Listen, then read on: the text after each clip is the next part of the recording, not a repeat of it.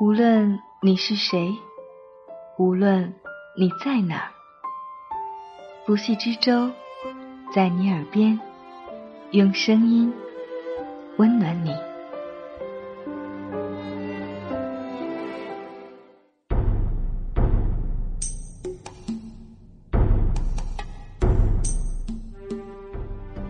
你好吗？我是不系之舟。这一期节目，我们要同大家分享的文字来自中曲无闻。这辈子，你有没有喜欢过得不到的人？金庸小说《飞狐外传》中有个冰雪聪明的女子，叫程灵素，是独守妖王的关门弟子。她不问江湖事，每天只顾着弯腰整理花草，日子过得寡淡。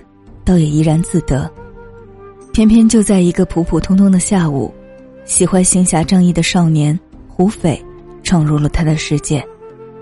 胡斐走上前，向他作了一揖，问道：“请问姑娘，上药王庄走哪一条路？”他给胡斐的第一印象并不好，肌肤枯黄，脸有菜色，似乎中年吃不饱饭似的，头发也是又黄又稀。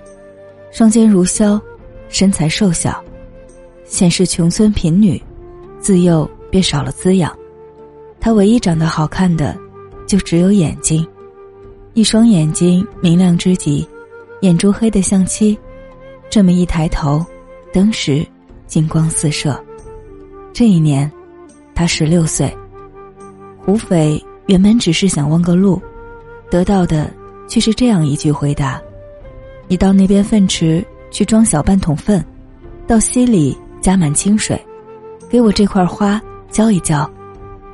因为有求于人，胡斐依言倒粪加水，耐心浇灌那些色作深蓝、形状像是一只只鞋子的花朵，来回两趟，便将地里的兰花尽数浇了。这时夕阳已落到山坳，金光反射，射在一大片兰花之上。辉煌灿烂，甚是华美。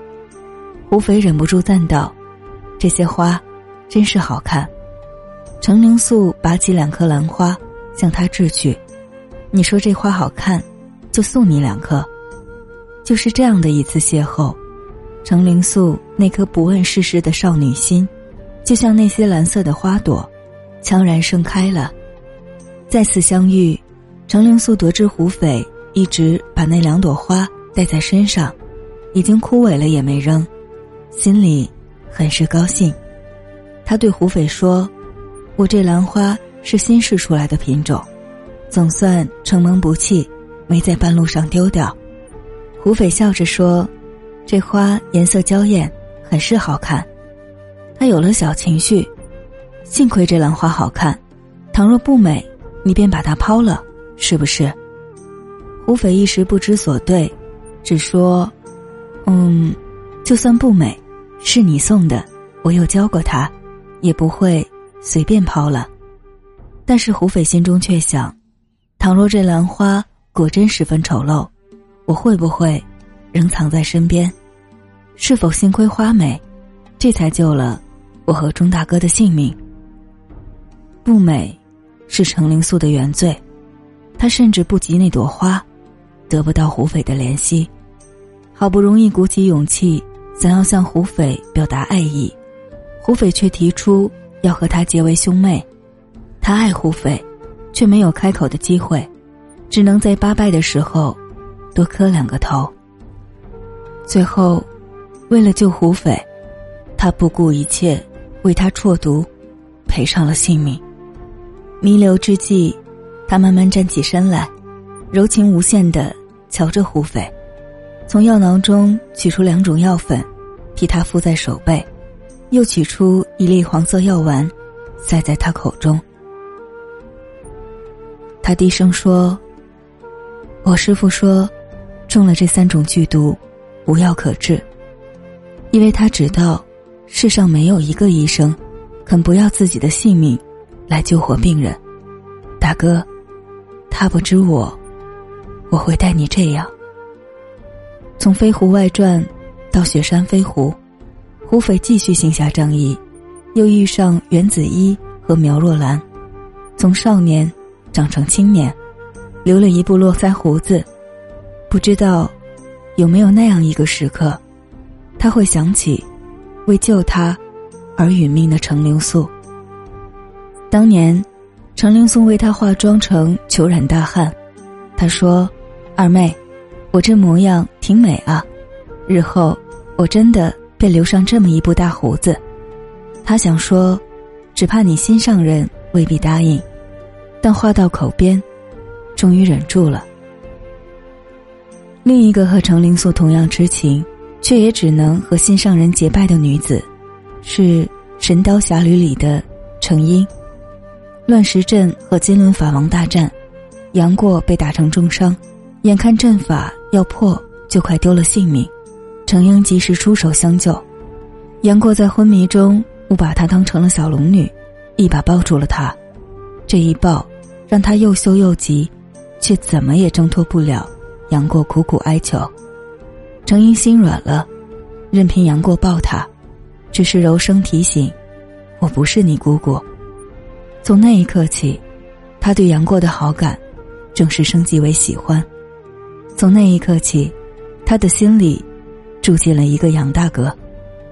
可是。程英终究是个斯文温雅、殷勤周至的女子，不似陆无双那么刁钻活泼，更不似郭芙那么骄肆自私。纵然是喜欢杨过，知道他心里有别人，就不再轻易表露心迹，而是把如水的深情藏了起来。杨过受伤期间，程英照顾他的起居饮食，把饭菜端到他床上，服侍他吃饭。竹筷陶碗虽是粗器，却都是全新的。他总是不动声色的花费一番心思，把那些平常的青菜豆腐、鸡蛋小鱼烹饪的甚是鲜美。他和杨过交谈，三分慈和中带着三分敬重，总是风轻云淡的将自己的心事一眼而过，安慰他说：“等伤势好了，便去寻你姑姑。”杨过说：“小龙女是天下第一的美人，要是换成郭芙或陆无双，定会生出醋意，讽刺他几句。”程英却是顺着他说：“定是这样，她不但美貌，待你更是好的不得了。喜欢的人就在身边，他只能在纸上反复书写。既见君子，云胡不喜？如此克制的深情和冷静。”让人敬佩，他心细如发，能察觉杨过对小龙女、对郭芙的一切情谊，当然，也知道他和杨过之间所有的不可能。他明白，这是一场暗恋，但还是甘愿一见杨过，误终身。最后，杨过看到小龙女刻在崖边的十六年之约，决定服食断肠草，并要和他结为兄妹。陆无双听到这个消息，差点哭了出来。程英心中有酸楚，却只字不提。杨过离开的时候，陆无双一怔，对着他说：“他，他终于去了。”陆无双足奔到山巅，四下遥望。他随后跟至，两人极目远眺，唯见云山茫茫，哪有杨过的人影？陆无双心中大痛。哽咽着说：“你说他，他到哪里去了？咱们日后，日后还能见到他吗？”他安慰说：“三妹，你瞧这些白云，聚了又聚，散了又散，人生离合，亦复如斯，你又何必烦恼？”